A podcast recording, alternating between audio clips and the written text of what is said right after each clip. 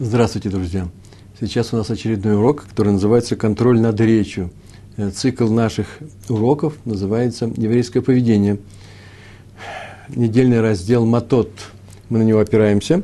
А сегодняшняя наша заповедь, мецва, которая будет поясняться в нашем уроке, который называется «Контроль над речью», над своей речью, главным образом над своей, а не над чужой, э, то э, сама мецва, заповедь, совет, серьезный совет, выглядит так.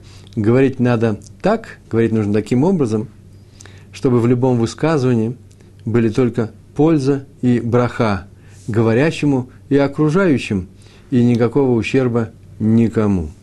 Вот э, это правило, я его так длинно рассказал, но оно понятно, да? Говорим так, чтобы была максимальная польза. И браха – это то же самое, почти. Мы э, это учим из стиха в книге Бамидбар, 30 глава, 7, 3 э, стих. Между прочим, сейчас, я сейчас прочитаю этот стих. В книгах написано, что то, что мы сейчас будем учить, выводить, вот смотреть за своей речью, что, чтобы, не дай Бог, она не нанесла э, никому ущерба.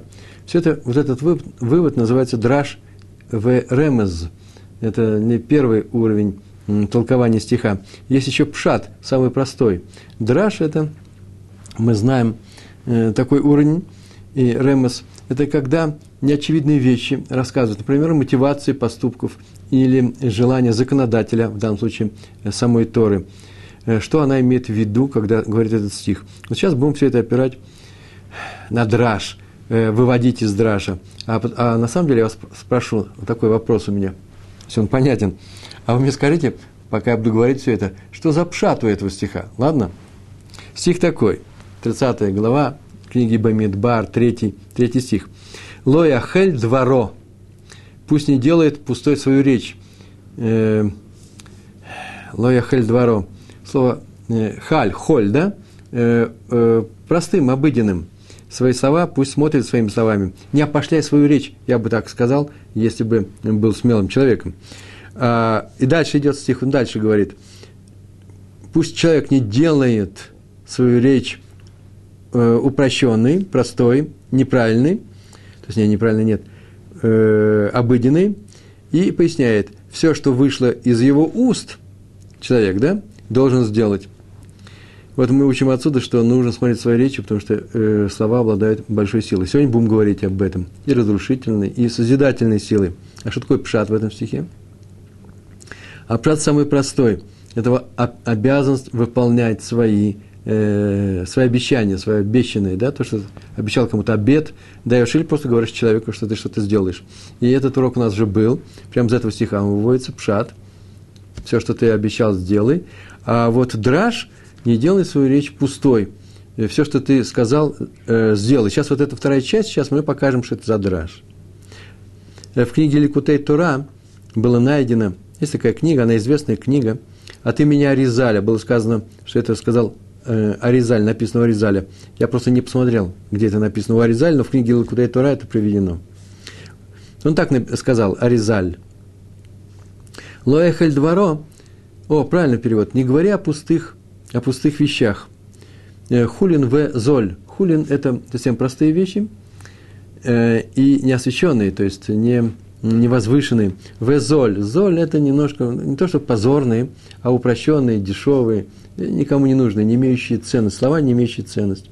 Вот таких слов не произноси, о таких вещах не говори.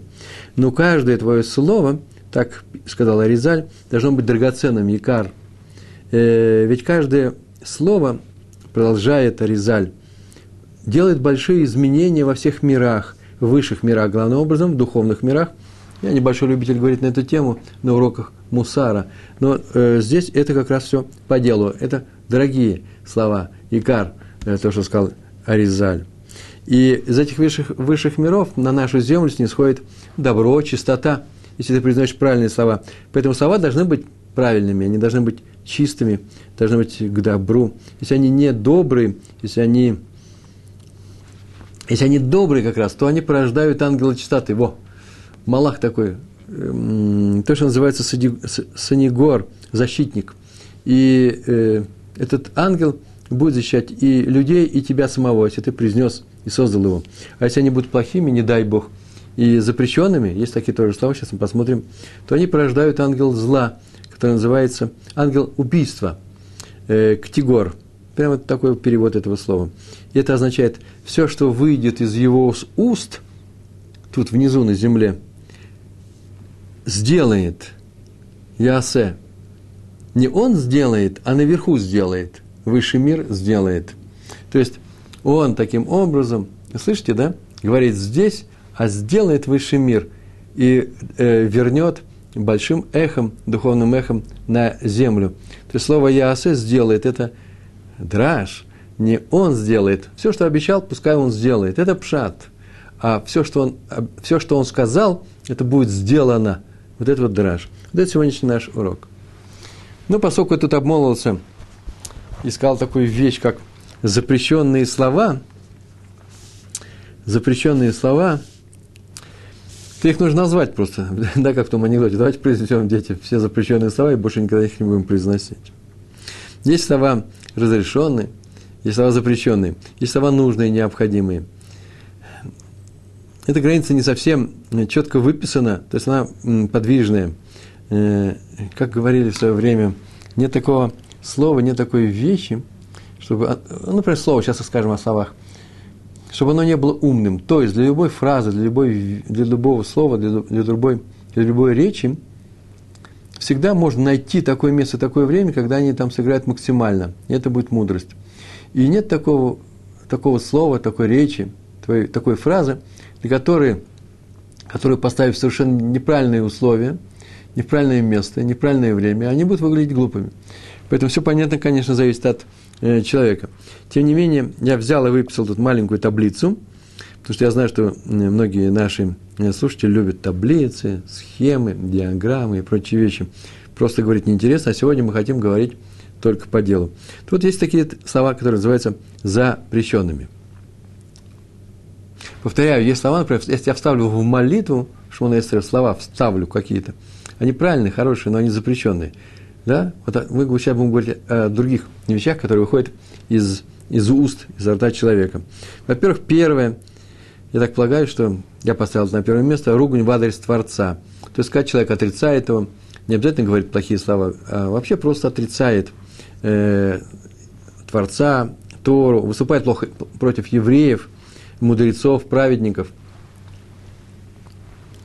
вот все согласны с этими вещами. А вот э, обращали ли вы внимание, что э, человек, принадлежащий одной, одному течению, например, плохо сказал о евреях другого течения. И вот как раз он попал вот на эту полочку. Э, он сказал запрещенные слова, которые Тора запрещает.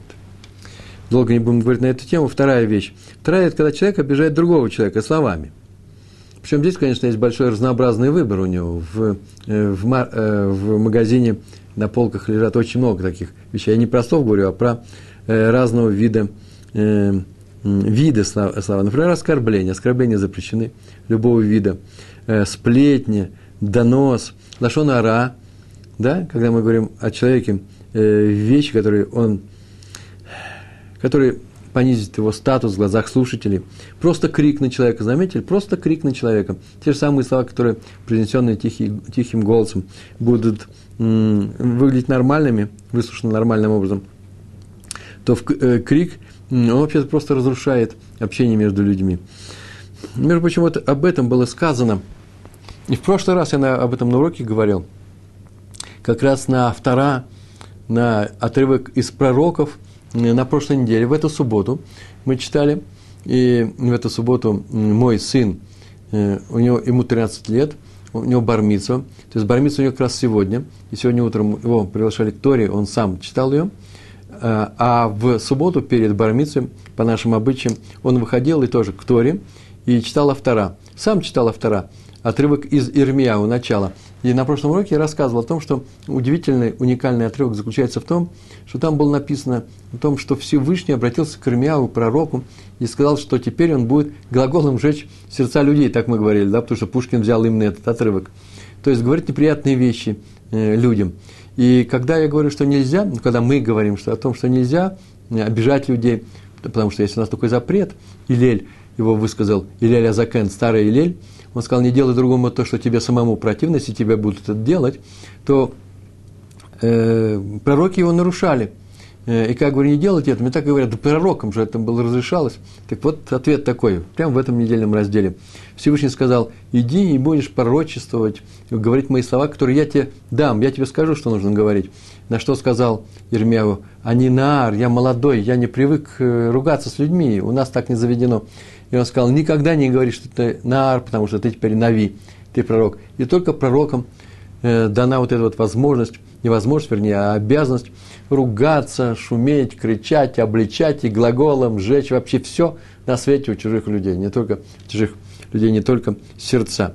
Э, поэтому их, кстати, многие ненавидели. И тяжелая жизнь у них была, непростая жизнь, потому что кому приятно такие вещи слушать. Но они говорили правду от чего? От кого? От лица Всевышнего. Так вот, если мы пророки, то это можно делать. Если раз мы не пророки, то у нас пророчество, говорят, ушло, а именно мы стали мягче и лучше. Вы слышите? Потому что пророчества у нас нет, нет этого разрешения обличать других людей. И это правило, в принципе, не имеет э, исключений. Э, кроме пикух нефиш, когда дело касается жизни э, или здоровья и так далее. Сами придумайте такой пример. А просто если человек ошибается, и он, даже если других он приводит к ошибке, то нельзя его обличать при всех, потому что, как мы говорили, мы учили человека, который ругает и заставляет покраснеть или заставляет побелеть лицо другого человека при всех – тот лишается Голамаба, будущего мира. Это вещь непростая. Итак, у нас во втором моменте есть то, что называется во втором пункте, то, что называется обижать человека. Вот этого говорить нельзя. Что вышло из уст человека, там на небе будет сделано. Сейчас мы скажем, как это, э, на самом деле, как устроен этот механизм, это, как это играет, как это работает. Нельзя говорить третий пункт, не говорить правду. Не правду. Не правду говорить нельзя. Есть такой специальный урок – Э, я знаю только два случая из э, Талмуда по э, школе, по мнению мудрецов школы Илеля, когда можно немножко сместить акценты, похвалить покупку, похвалить, похвалить жениха или невесту, или семью, из которых они вышли. И все, пожалуй, я вот других моментов не знаю. И иногда можно, знаю, конечно же, мирить людей, сказать, что он неплохо к тебе относится, просто он, ему не, стесняется он к тебе подойти, попросить прощения. Хотя мы-то знаем железно, что он не стесняется. Так учил нас Аарон. Только здесь нужно взвешенно все это делать. Почему? Потому что вообще-то э, такая, такое маленькое смещение э, правды в сторону, оно не должно быть, э, ну как вам сказать, не то что заметным, э, не разрушительным, потому что мы знаем, о ком ты говоришь. Он мне вчера приходил, серенады пел под окнами, а ты рассказываешь, что он стесняется, я попросите прощения и так далее. То есть нужно все это делать с, э, умно. Ну, мы с вами ведь и евреи, я думаю, что это требование вообще изначально, да, мы его не обсуждаем. Все, что мы делаем, должно быть умным. Четвертое. Нельзя... А вот про неправду, кстати. Про неправду. Что такое говорить неправду? Вот мы рассказываем друг другу анекдоты, ведь это же явно неправда. Ну, не встретил Рабинович папа у нас в, в купе, э, в, э, как называется, в поезде. И не произошел у них этот диалог, явно же придумано. Мы э, знаем, что и книги художественные на этом построены, и там уж явно этого не было. Даже не только документальные книги. Э, кино, если кто смотрел кино и смотрит его. Все это придумано. Так вот, разрешается говорить такую неправду, если человек знает, что это сочинено. То есть, в, э, если вы решили что-то, ну, пошутить, вывернуть ситуацию, нужно делать так, чтобы человек на самом деле понял вас. Потому что если он не поймет вас и будет действовать дальше, исходя из вашей неправды, вы его обманули. Меряется не по вашему уровню и не по уровню нашего коллектива, который настолько продвинутый, мы такие снобы, такие все понимаем. Нет, нет. По уровню вот этого человека, на котором, может быть, и кто-то в той жизни смеялся, потому что смеяться над человеком нельзя, а он не понимает, он все понимает буквально. Значит, э, нельзя ему говорить неправду. Ему нужно объяснять, шутка, шутка придумал. Только в самом начале, не в конце, чтобы секунды неправды не было сказано. Это про неправду. На эту тему история у нас есть про дочь кузнеца из истории про Хофицхайма, который я сейчас вывесил в блоге своем на основе уроков, который давно уже был у нас, называется, поскольку у нас была недельный раздел был связан с Пинхасом, и вот это вот э, ревнивое отношение к законам Торы, к соблюдению Торы, которое было присуще Пинхасу, оно иногда проявляется в нашей жизни. Вот, например, Ховицхайм э, послал, э, сказал кузнецу, чтобы он разнес молотками со своей бригады э, некоторый непотребный дом, который выстроили совершенно бандитские люди рядом с Ишивой в городе Радин. И он пришел сказал, у меня дочь болеет, э, что теперь делать с ней? Он сказал, о, хочешь, чтобы она выздоровела, пойди разнеси этот дом. Он говорит, выздоровеет, выздоровеет. Они пошли и разнесли. Все, история закончилась. Теперь ко мне приходят люди, и очень много людей спрашивают, что с дочерью? Она выздоровела или не выздоровела? Я, я говорю, я объясняю, что меня это не интересует. Меня интересует, э, как поступили э, праведники, как поступает праведник. Вот в данном случае Хофисхайм выступил как Пинхас, чужими руками, согласен, да, но он уничтожает зло. А насчет дочери, я говорю, я не знаю, ну как же, Реброва, нужно как-то заслужить доверие читателя. Я еще должен заслужить доверие. Я сказал, ладно, я сочиню. И сочинил этот ответ, и вывесил сегодня. Полностью сочиню, он так написал, я сочиняю. Потому что я на самом деле не знаю, что там произошло. Обманывать нельзя. Э, следующая вещь, четвертая. Вводить в заблуждение нельзя. Э, это называется кража знания. Человек думает одно, а ты ему э, сказал другое. Гневать да, даже намеком. Я формально ничего плохого ему не говорил. Это такой же пример из этой же области, кстати, сейчас я вспомнил. Лесть.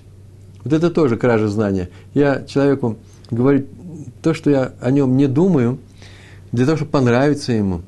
Э, иногда вещи, такие вещи нужно делать, например, не чтобы понравиться, а чтобы поднять его само, настроение, самоощущение и так далее, самооценку.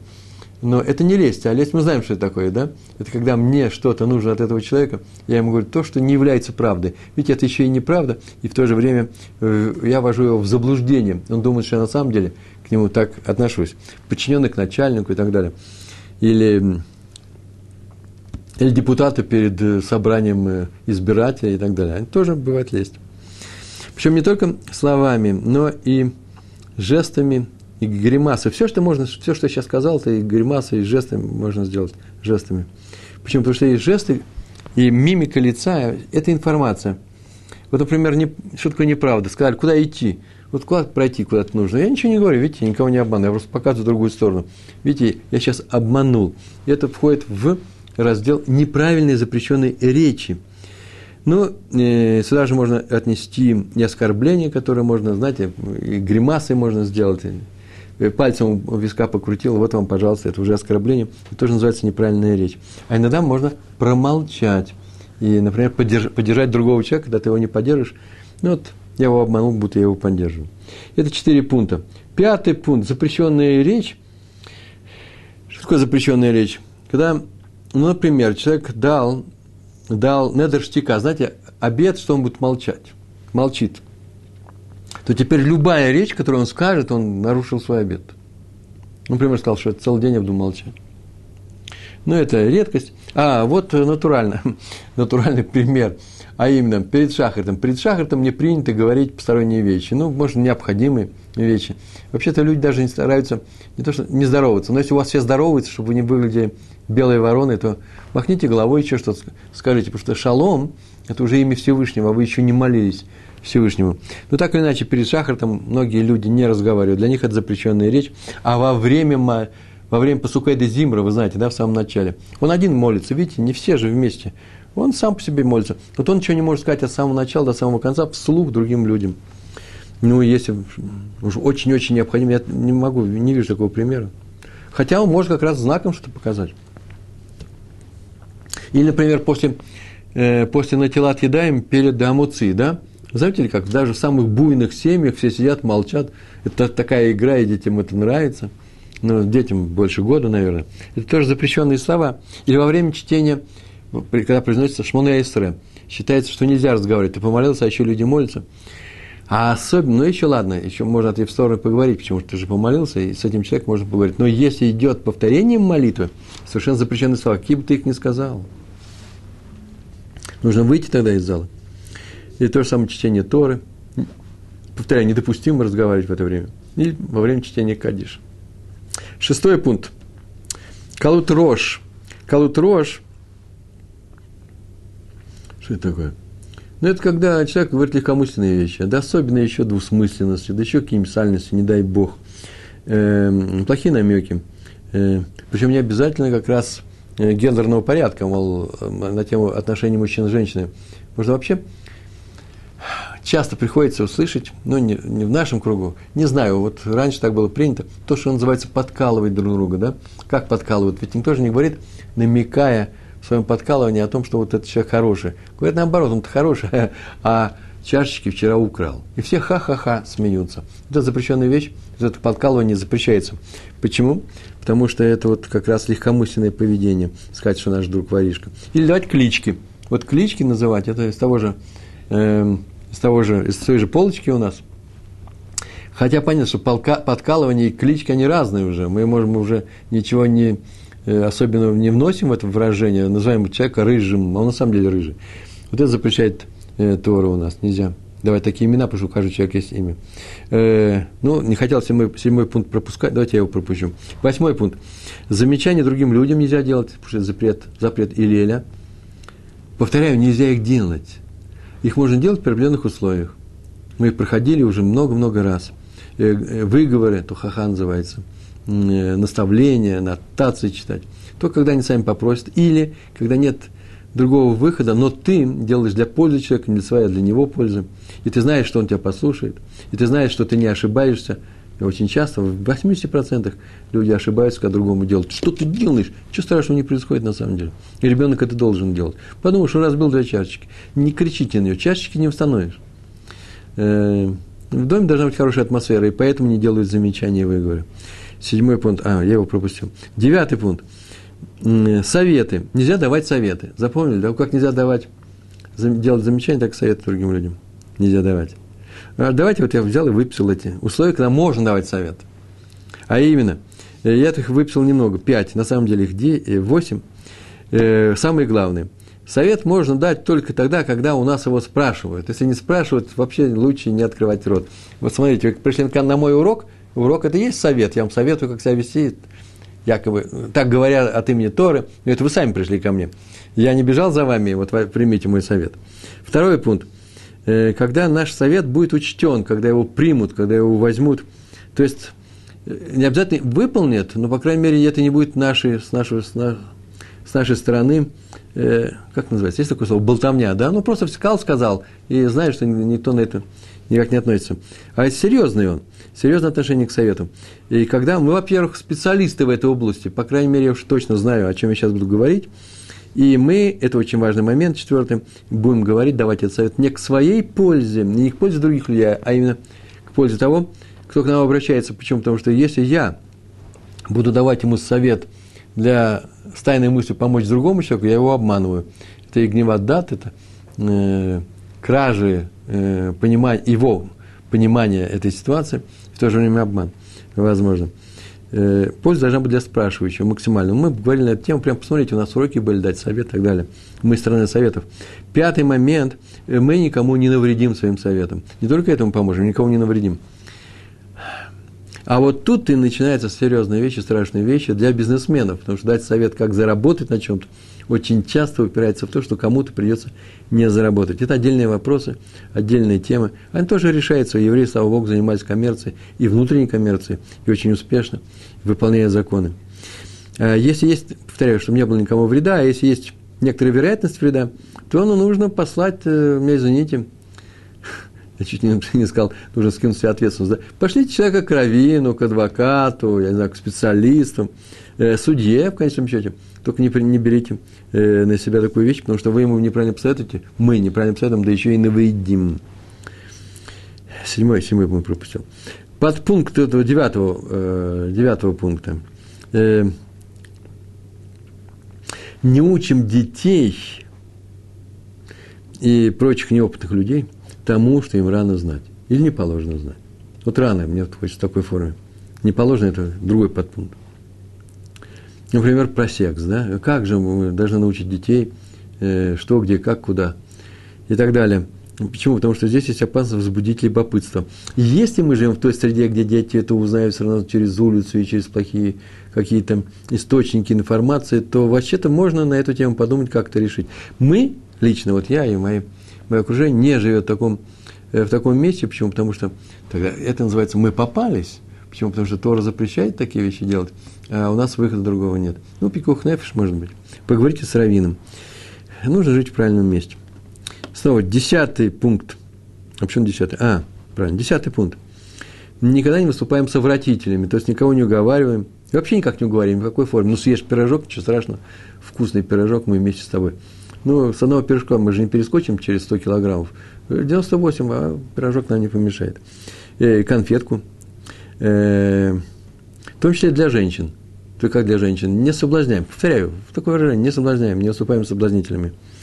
Не ведем гендерные разговоры. Это, это, это такую фразу я придумал. Например, гендерные разговоры. Я в Одессе, когда преподавал студентам, я делал такой мысленный эксперимент вместе со своими учениками. Как мы говорим, отвечаем на вопрос, как пройти, как пройти к э, горсаду, э, Человек, который нас э, на улице спрашивает в Одессе, не одессит, как, скажите, пожалуйста, пройти к горсаду? Два случая. Старушка спрашивает или молодая симпатичная девушка. Как мы отвечаем? Очень интересные вещи открываются про нас самих. Так вот, нужно не различать людей, а не вносить гендерность, да, отношение к полам в собственную речь. Я живу в том мире, где мужчины и женщины не очень общаются, и поэтому... А это седьмой пункт у нас, который я пропустил. Разговор с женщинами и мужчинами. Вот женщине лучше не разговаривать с чужими мужчинами, а мужчине с женщинами. Ну, иногда приходится. Э, женщина входит, поднимается в автобус и говорит шоферу, э, куда она едет, и так она платит. Как-то общаются люди.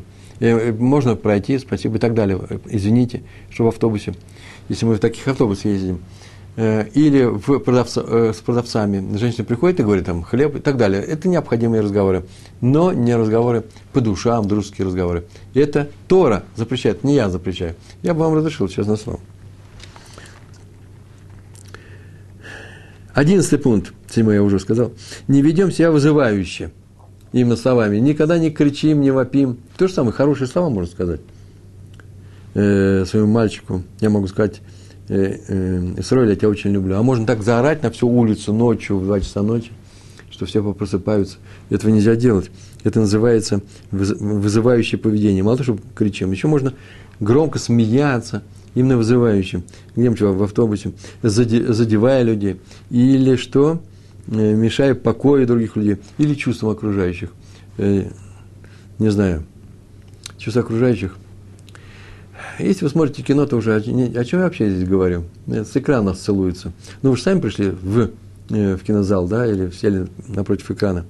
А вот вести себя таким образом перед другими людьми, ну, Тора не очень советует. И, как я сейчас сказал, не очень шумим ночью. Двенадцатый пункт. Ой, сегодня какой у нас урок. Я ничего не успеваю. Стараемся не быть, не стать недобрыми вестниками. Если нас посылают например, запрет расстраивать людей, но к нет других придется брать на себя эту функцию. Хотя есть много чего можно сказать. И запрещается проклинать других людей. Вот это запрещается. Так сказано, Талмит Хахам, пускай постерегется, так это сказано, постережется, пускай постережется, э, сказать проклятие в адрес других людей. Ну, чтобы тебе было плохо. Вот это уже проклятие, нельзя этого делать. У меня ручка в руке, я ее убираю. У вас ручка в руке есть? Ну, записывайте тогда. Если злодей проклинает праведника, то ему самому будет плохо, злодею. А для праведника это будет браха. Это история с Беламом, мы знаем эту историю. А если злодей благословляет праведника, праведника, то обоим будет хорошо. Э, первому самому злодею. Почему? Тут же рождается, мы часто говорили, ангел-защитник. Почему? Потому что он благословляет хорошего человека. Так обещал Ашем, Всевышний Аврааму. Кто тебя благословит, тот будет уже благословен.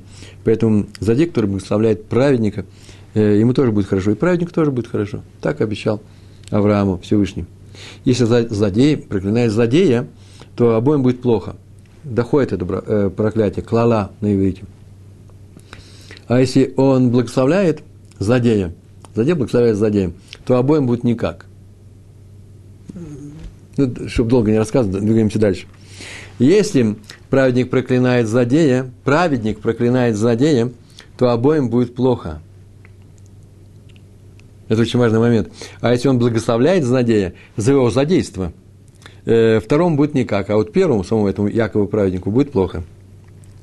Если праведник проклинает праведника, первому будет плохо – у того есть сила проклинать, а второму сила проклинать самого себя, он на самого себя все упадет. Проклятие падает самого себя в первую очередь. Сейчас скажу почему. А второму будет никак. Не бойтесь чужих проклятий, если вы праведник. А если праведник благословляет праведника, если праведник благословляет праведника, всему миру будет хорошо. Общее правило такое. Проклятие действует в первую очередь плохо на самого себя, на самого проклинающего. И второй момент очень важный. Проклятие никогда не действует на праведника. Будьте праведником, все будет хорошо. Э, в рамках нашего урока, я не хочу доставать другие контексты из других уроков, потому что некоторые говорят, и так написано в некоторых книгах, что это работает не всегда таким образом. Мы остановимся сегодня вот именно на этом. Самое главное, как это нужно понимать. Дело в том, что желание любого человека исполняется. Ничего так сказал? Хорошо? Нет? Нравится вам? Желание любого человека исполняется. Я уже говорил об этом. Создается ангел-помощник. Мораль, мораль, величайший мудрец э, последнего времени, э, в своих книгах, и там, и там он написал, Хидушей Агадот и Натиот Олам. Это мусарные книги по мусару. Он написал, сославшись на трактат Вавилонского Талмуда Санедрин, 105 лист первой страницы, в самом низу, посмотрите, я уже, по-моему, это говорил, по поводу слов Билама. Э, Билам э, так сказал, он сказал Биламу, когда начал упрашивать, Всевышний сказал Биламу, когда начал упрашивать, пусти меня. Сначала Всевышний сказал, не ходи с этими людьми, а второй раз он начал его очень просить и сказал, и сказал ему Всевышний, кум, лех и там, встань, иди с ними. А ведь вначале ведь он же сказал, лоти леха и магем, не ходи вместе с ними. Так вот это означает, куда уж очень хочет человек идти, хочет человек идти, туда его небеса ведут. Они ему не помогают, но они ему разрешают туда идти. Повторяю, не, не очищают перед ним путь, но могут создать такую ситуацию, когда такая дорога существует. А раз человек хочет идти по своему пути, то Всевышний ему не мешает, это называется реализует его путь. Хочет человек стать богатым, супербогатым, стань. Не потому что, ой, ничего у тебя все равно не получится. Да может быть даже и получится. Тебе не будут мешать. Вот самый главный момент. Тебе не будут мешать. Мешать тебе будут другие люди, обстоятельства, еще как-то ты сам себе помешаешь в первую очередь. Так вот, когда человек проклинает другого, это называется, что он проклинает? Что такое проклинать, чтобы тебе было плохо? Это тем самым он обращается к Всевышнему, как бы так это работает схема, э, обращается к небесам, к суду небесному, чтобы его, этого человека, судили. Посмотрите, какие плохие вещи он делает. Ведь он же плохой человек. И в мире не очень справедливо все устроено, почему? Потому что вот дали ему возможность такой плохие вещи делать.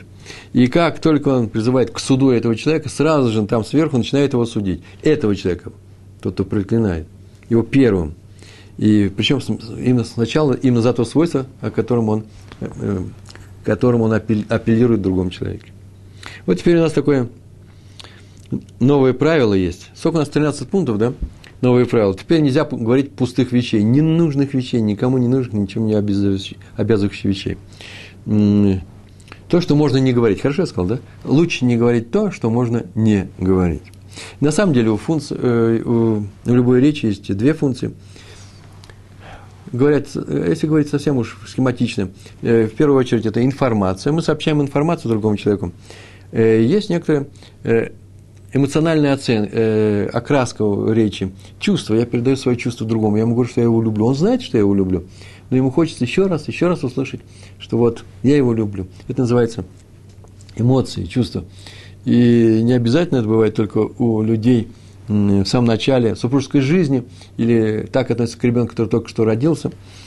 Э, некоторые говорят, что в большинстве случаев в нашей домашней среде 80% нашей, наших речений – это не что иное, как э, э, обозначение своего чувства по отношению к этому человеку. Я могу два-три раза повторить одну и ту же фразу, показывая ему, как он мне люб, э, как я к нему хорошо отношусь, чтобы он увидел, что я о нем забочусь. Э, не обязательно заводить при этом ребенка, конечно, до иступления. Пап, сколько раз ты мне будешь говорить, чтобы я взял калоши, я слышал, и все равно калоши не буду одевать. Нет, нет, миленький мой, хорошенький, меня одевает, и отсюда не выйдешь без калош. Это, конечно, уже никакая не любовная речь, но вот в конечном счете, обратите внимание, э, сколько в вашей речи дома информации – а сколько чувств, а сколько на работе э, и в прочих, э, в прочих, в прочих местах. А на улице у нас бывает чувство? Чувство у нас бывает на улице? Если люди не знакомы друг с другом, вообще первого встретились, вот один проходит мимо другого. иногда бывает, и так и нужно сделать, улыбнуться другому человеку. Незнакомые улыбаются, а знакомые, друзья обнимаются. Это хорошая есть такая израильская э, песня – а вот любящие люди целуются. Как они целуются? Я целую своего ребенка. Не бойтесь целовать своего ребенка. Ну, если он дается, конечно, в руки, если ему не 48 лет, и он не хочет, чтобы при всех вы его целовали, в его щетину. А маленького ребенка можно и замучить. Сейчас у нас просто ребенок э, живет наш внук, нашей, одной из наших дочерей мы сделали э, брисмила, бритмила, сделали просто э, неделю назад. И они сейчас живут. У нас такой обычай с первым ребенком жить у, э, молодая семья живет у мамы, э, у родителей невесты, чтобы мама помогала. Так нельзя мимо него пройти. Э, ребенку сейчас, э, сколько ему? Две недели, чуть больше. Ну, просто просится, чтобы его поцеловали. Э, на самом деле, я, я понимаю, что все дети страшные, наш ребенок ужасно красивый. А сегодня привезли еще другого ребенка, и уж теперь не знаю, что с ними делать. Э, это не сентиментальный момент, самому ребенку это надо. То есть понятно, что сентиментальный момент. Э, нужно, никогда не нужно, надо не бояться показывать свою любовь другим людям. Надо бояться не показывать свою любовь другим людям. Э, дальше чувства информации, в обмене чувствами есть возможность пустых разговоров. Я уже об этом говорил, ну, как жених и невеста. У нас вот меньше месяца назад прошла свадьба. У меня все три вещи прошли одновременно в этом месяце. Э, и свадьба, я просто смотрю на них, и как жених и невеста сидят и говорят. Я не думаю, что там они говорят самые умные разговоры, но они просто, им очень нравится разговаривать друг с другом. Я боюсь, там большая большой процент пустых разговоров, они разрешаются. Но их, ими нельзя злоупотреблять, особенно с теми людьми, которыми встречаетесь э, вне пределах чувства. История про раби Якова Коневского. Он рассказывает, что когда были выборы премьер-министра Израиля, то Стайплеру и его отцу да, сообщили про одного человека, который э, с другим человеком были выборы, и нужно было выбрать из двух кандидатур, и весь Израиль выбирал – Написано в этом рассказе, в рассказе, где я написал, э, человек по имени э, э, Шинпей. Шинпей. Вы понятия не имею, кто такой? Кто у нас много-много раз собирался стать премьер-министром, а в конце концов стал президентом. Шинпей какой-то. Э, ше, буква Ш и буква П. Вот мне тут написано почему-то, фамилия Перский была, я даже не знаю такой, да, была такая фамилия Перский, до приезда в Израиль у него была. А вот он обещал, ему сообщили, он сказал, я стану премьер-министром и буду, я призову в армию всех студентов Ешив. А Стапер сказал, да, этого никогда не будет. Этого никогда не будет. И все подумали, что он сказал, что э, этот человек не позовет студентов. А он на самом деле пояснил, да нет, он никогда не будет премьер-министр. А почему? Он так сказал, потому что мне передали, что он боится одного проклятия. Он говорит про проклятие. Сейчас переходим к проклятиям, которые нельзя говорить. Планы не сбываются и на нем оно висит. А что на нем висит? Я не знаю, что за, за проклятие. Ну, то можно я могу вам и узнать и имя этого человека, о ком говорил Стайплер. И что ему сказал отец. Ему сказал какое-то такое проклятие. И он сам знает об этом. Это настолько сильное, и он настолько в него верит, это очень важная вещь. Человек, если верит в это проклятие, оно может забываться. Что никогда он не будет избран. Максимум, чего он может добиться, чтобы он замещал пост премьер-министра по вакансии там, или же э, чередует с кем-то, но не больше. Сам он никогда не будет премьер-министром. Э, кстати,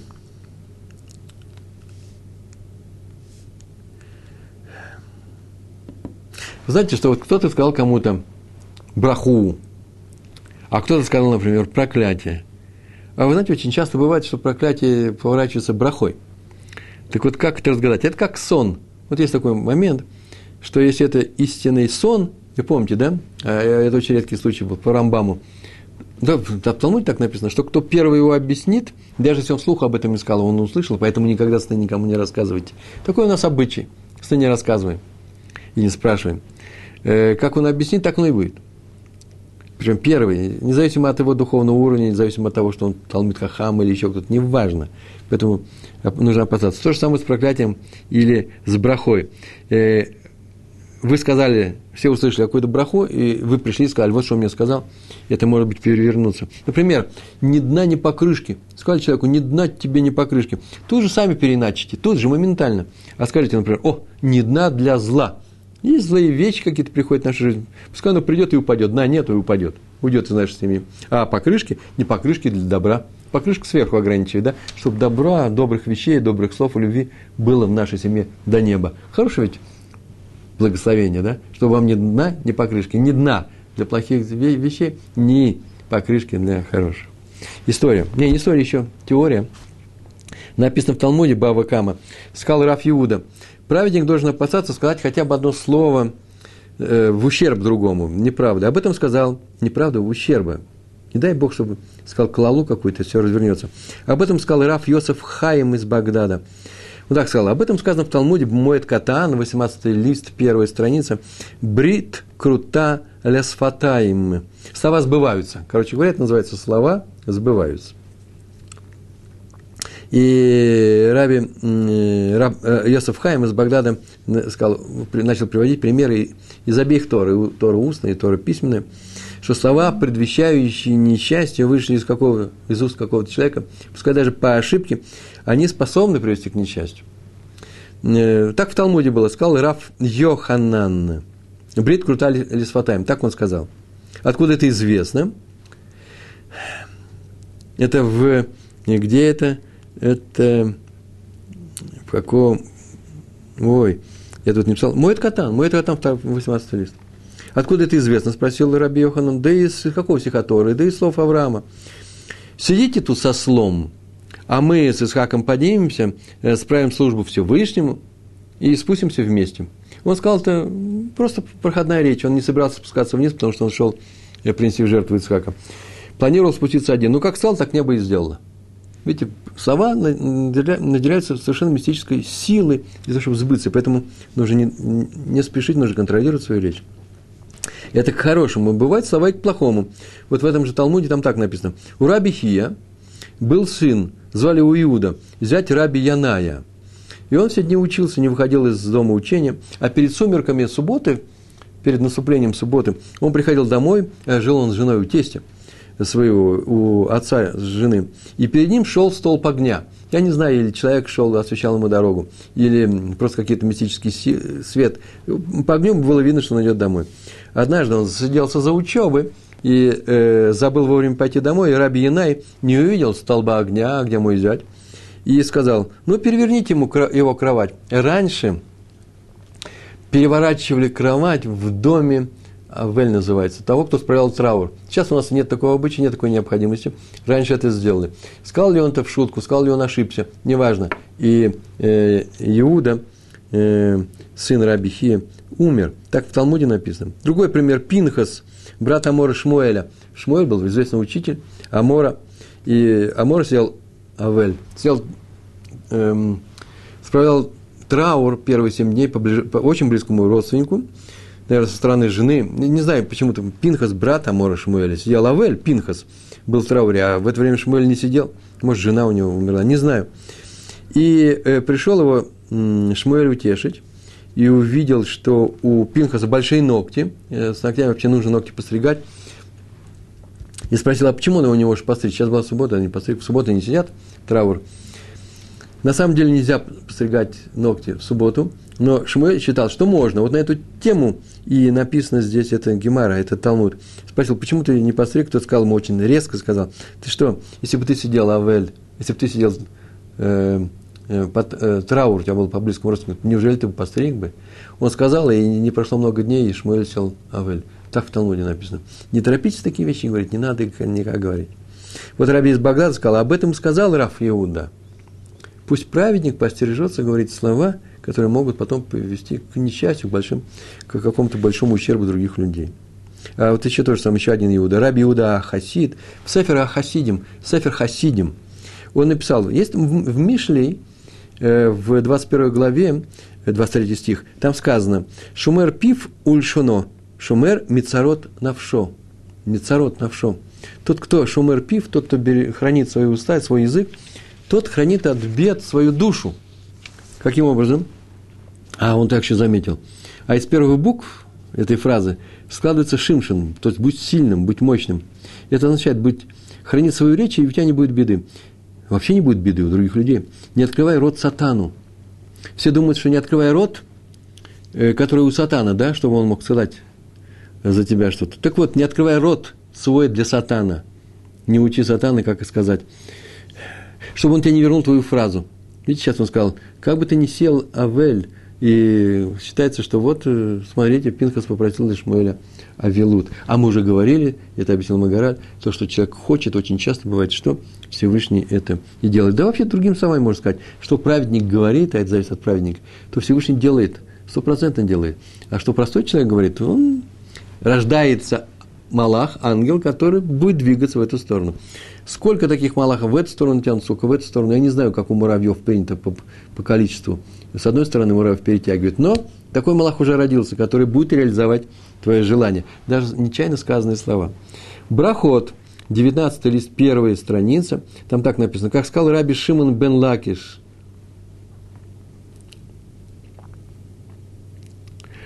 об этом правиле, который сейчас я сказал, что Всевышний э, небо реализует слова, сказанные здесь на, не, э, на земле праведникам. Э, как учили в Бараде от имени Раби Йоси, «Люлам лоев тахадам пив ле сатан». Человек никогда не должен открывать рот сатану. Не учит обвинению в суде, потому что сатан скажет, он сам заявил, что ему полагается так-то и так, так я, так я сейчас мы сейчас реализуем. А еще сказал Раф Йосеф – и что это за стих такой, где мы это учим правило? А это сказано в Ишиягу, пророк Ишиягу. Если бы Всевышний не оставил от нас остатка, то есть если бы от евреев, которые все уничтожают и мучают, не оставил бы у нас остатка, вообще ничего нету, то как бы мы пропали? Были бы как с домом, уподобились бы Амора, два, два городов, которые пропали за, свои, за свое злодейство.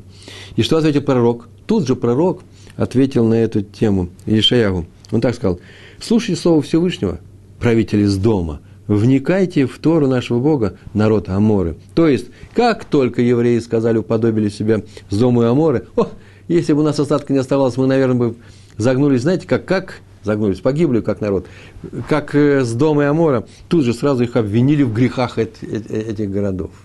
Так выше, слушайте, чем они занимались, они не любили друг друга, сейчас с вас, евреи, будет взыскано, потому что сами привели эту параллель. В доме Хофицхайма смотрели своей речью, всегда всюду. И когда женился его сын Раф Арье сын Хофицхайма, его мать пошла с сыном покупать э, свадебный костюм. И они купили, и тут же продавец, торговец. Он знал, что и у Хофицхайма раньше был какой-то магазинчик, они с этого кормились. Начал благословлять сына Хофицхайма, и начал так он говорить. Ну, как это сейчас называется, по своим понятиям, да? Чего знает, он и говорит, ой, и рацион – чтобы Всевышний сделал таким образом, чтобы ты был здоровый в этой одежде. Здоровый, бриют, не больным. Чтобы ты стал удачливым, чтобы ты стал удачливым торговцем, чтобы ты заработал много и дошел до большого богатства. Так он распределялся, пока его мать жениха, ну, жена Хофискайма остановила. Стой, стой, стой, что ты... Мы тебя не просили говорить такую браху, не надо, мы хотим, чтобы он только стал, чтобы был просто Талмит Хахам, большой Талмит Хахам. И чтобы у него был Юра Шамаем, бояться греха. Вот что нам нужно, а не нужно нам богатство. Не надо говорить таких брахот. Поэтому говорю браху такой, который сам понимаешь, что это такое, да? Раби Натан Айбишец в книге Ярот Дваш, я сегодня выписал, написал, что если бы человек знал, что нет простой болтовни, а все на небе записывается и слушается, каждое слово выслушивается на небе очень внимательно и, и реализуется очень часто, если можно такую сделать реализацию, он бы замолчал. Учили нас мудрецы в трактате «А вот первое, первая глава, 17. Ну, 17, по-моему, я написал 17. 17, 17 Мишна. Посмотрите сами. Шимон сказал, не нашел я для тела лучше, чем молчание штика. Самое лучшее молчание. Рамбам об этом пишет. Молчание – это признак мудрости, а вот как раз не молчание был там, это признак глупости. Спросили, Рамбам приводит, спросили одного мудреца, который почти все время молчал, в чем польза молчания? Он сказал, речи бывает четырех видов все в них один вред. Это, например, запрещенные слова, о которых мы говорили, да? Один вред в них. Или, например, в них есть и польза, и вред. Ну, я не знаю, такой пример трудно придумать сразу. В словах есть и польза, и вред. Например, человек ставит себя э, в пример другим людям. И другим людям, может быть, это и полезный пример, но для него самого, потому что он хвостун, он э, себя выставляет, нескромно себя ведет плохо. И такой пример сейчас придумал. Или, например, в них нет ни вреда, ни пользы. Пример можете придумать? Да сколько угодно. Например, новости в, в, в газете и еще где-то. Э, ну, не в новости в газете, например, завтра у нас будет наводнение, бегите, это с пользы. А просто там э, в таком-то городе, например, я не знаю, поймали э, председателя горсуда за взятку. Вот нам от этого легче. И четвертое, все в них польза. Это называется слова Торы и молитва. Так вот он сказал, я говорю только слова последнего вида, последнего четвертого вида. Один ученик Хазаныша приступил к изучению однажды трактата, который назывался «Надарим», э, обеты, обещания, данные перед Всевышним для храма. И Хазон Иш сказал ему, и об этом написано во многих книгах, зная, что Всевышний наделил речи человека очень большой силой, великой силой, такой же, как и в клятвах, такой же, как в проклятиях, в обетах. Но Творец, Творец Всевышний знает, что человек, он не может удержаться на такой высокой высоте, что каждое слово его, и он видит эту мощь каждого своего слова, и он будет нарушать свои слова, и приведет мир к разрушению, не дай Бог. Он к ним будет относиться безответственно. И это как все равно, что дать оружие массового уничтожения, не дай Бог, ребенку, и он думает, что это пластмассовая игрушка, все может произойти, не дай Бог. И поэтому он дал силу только клятвам и обетам. Он дал Адаму такую силу, а потом он ее забрал. Помните, он называл э, предметы, это называется, что он обладал такой силой. И я скажу, э, не только дал силу такую клятвам и обетам, клятвам, когда человек обещает, что-то нужно выполнить, иначе будет плохо. Это сила. И обеты, когда он обещает вы, э, что-то сделать, он должен это сделать. Такая же сила дана благословением, а иногда проклятием.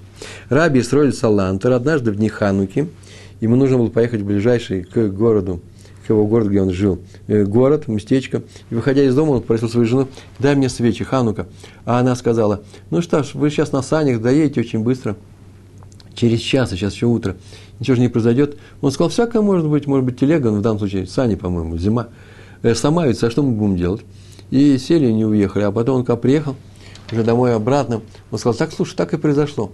Так и произошло. Вот я как будто накликал беду, не надо открывать рот сатану. И все сломалось им. И я зажигал ханукальные свечи сегодня э, в чистом поле рядом с санями.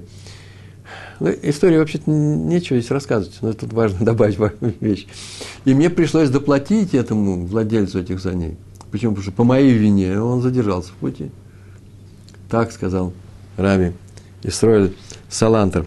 Написано в книге Ваикра, 19 глава, 14 стих, «Не проклинай глухого». Никогда не проклинай, проклинай глухого. Почему глухого, а других можно? Да нет, запрет звучит так. Запрещено проклинать любого еврея, даже того, кто не слышит. Уж если слышит, тем более. Отсюда сказано в трактате Мегила, 15 лист, первая, первая страница, «Да не будет, да не будет тебе казаться легкими колод, да, э, благословения, никчемными, никчемными благословения простых людей. Это означает, что у любого человека есть сила в его словах, в его благословениях, и иногда в проклятиях. Каждый должен опасаться произносить то, из чего может быть плохое дело. Чтобы он потом не говорил, ой, я не знал, я не ожидал, что так развернется. Нужно знать об этом. А что сказал? Что так сказал Балак, когда он приглашал, да, э, э, Белама 22 стих книги Бамидбар, 6, 6, 22 глава, 6 э, стих. Веата алихана арали эт амазе. А сейчас прокляни мне этот народ. Арали, прокляни мне. Вообще это звучит как прокляни меня еще. То же самое будет. Он этого не знал, так получилось. Открыл свой рот сатану и получил проклятие. Так произошло, кстати, с нашим отцом, працем Я, э, Яковом, когда он догнал его Лаван. Вы помните, я уж не буду рассказывать подробно эту историю. Искал, вы моих башков украли. Он сказал, мы, башков, как не могли украсть. Эм, где это написано? Э, в Берешит. Не будет жить тот, кто украл. Это называется, что такого быть у нас не может. И умерла Рахель. Хофицхайм пишет, что после смерти Рахели – Яков понял, что причиной ее смерти во многом были его слова, неосторожные слова. И он дал обет никогда никого не проклинать. И поэтому, когда к нему вернулись братья и сказали, что там египетский правитель очень безобразный, просто плохо себя ведет, он у нас арестовал Шимона, посадил под арест и сказал, чтобы мы возвращались, э, шли сюда и взяли Беньямина, без Беньямина к нему, без Беньямина к нему не, приходи, не, приходили, он бы мог взять и проклясть этого правителя.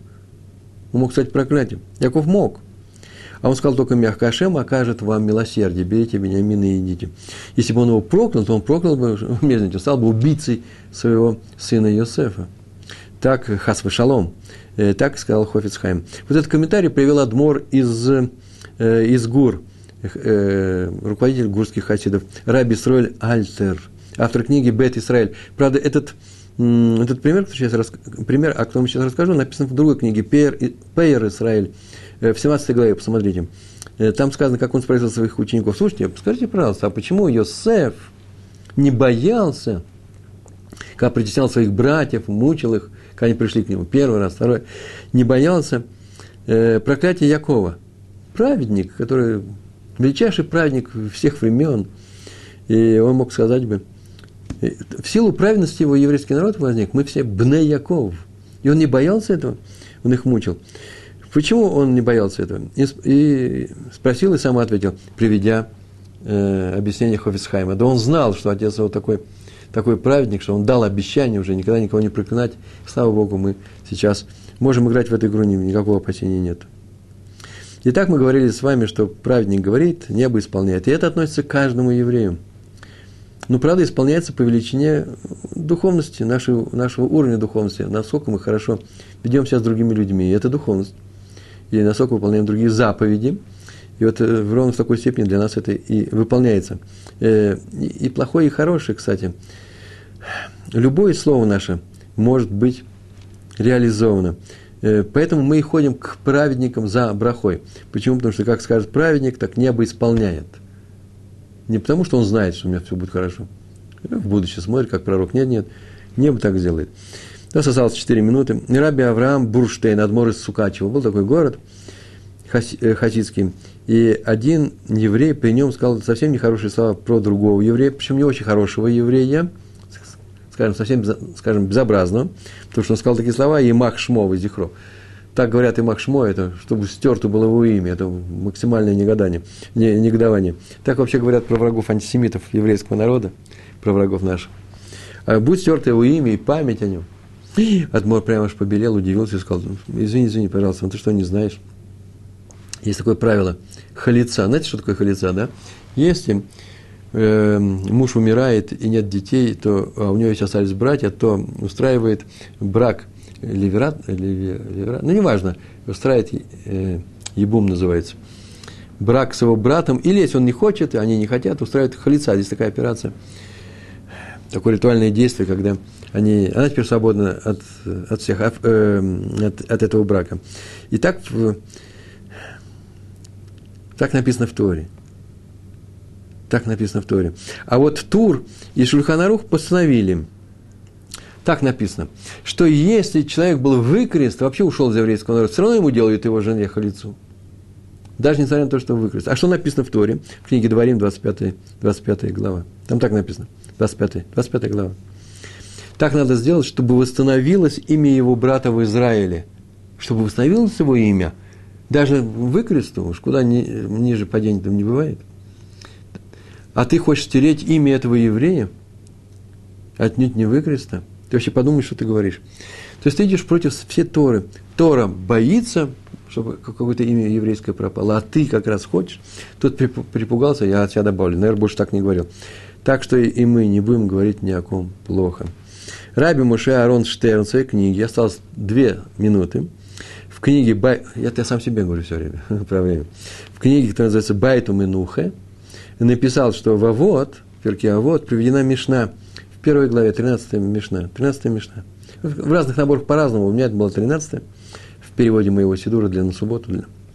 На арамейском языке она приведена от имени Елеля. Гу я умер. Елель говорил –